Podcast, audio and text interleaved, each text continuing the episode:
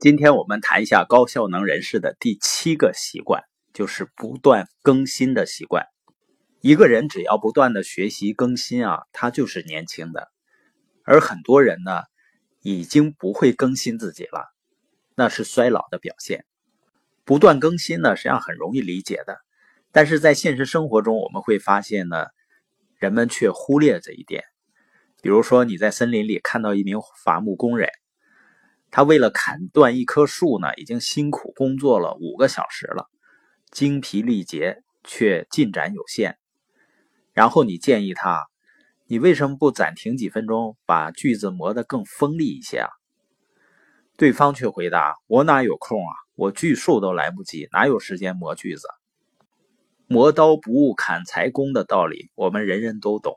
但是现实生活中呢，你会发现。”人们急急忙忙的去砍柴，而往往会忽略磨刀。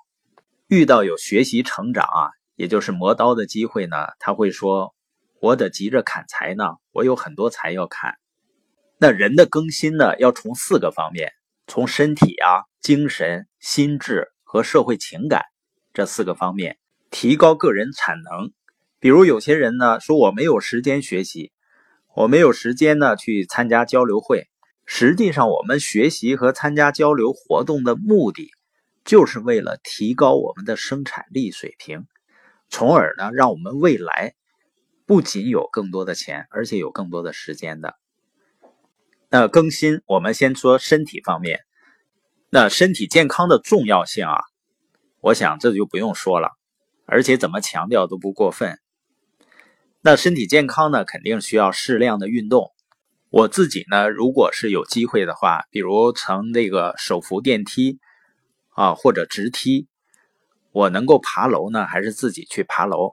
甚至呢，有的时候手里拎着箱子，假如不是特别沉的情况下，我是拎着箱子啊去走楼梯，这样呢，就给自己增加锻炼的机会了。当然呢，健康的身体也要注意适当的休息，不要使自己忙碌的过于疲劳。还有呢，就是营养补充要做到营养均衡。另外，最重要的一点就是调节自己的心情，让自己开开心心的，这个对健康更重要。第二呢，就是精神方面的更新，不断的思考自己人生的方向和意义。如果能把它想得非常透彻，就会像一盏明灯一样，能够给我们积极的指引。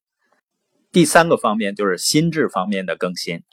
阅读啊，积极的书，包括听一些积极的 CD。那更重要的是呢，自己总结，然后分享表达，这对一个人的心智思考能力是非常好的训练。第四个就是社会情感方面的更新，历练待人处事之道。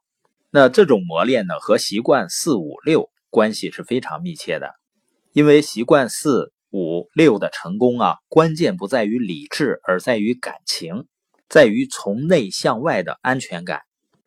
实际上，第三个方面啊，就是智力上的成长，心智上的成长，最好是系统化的学习。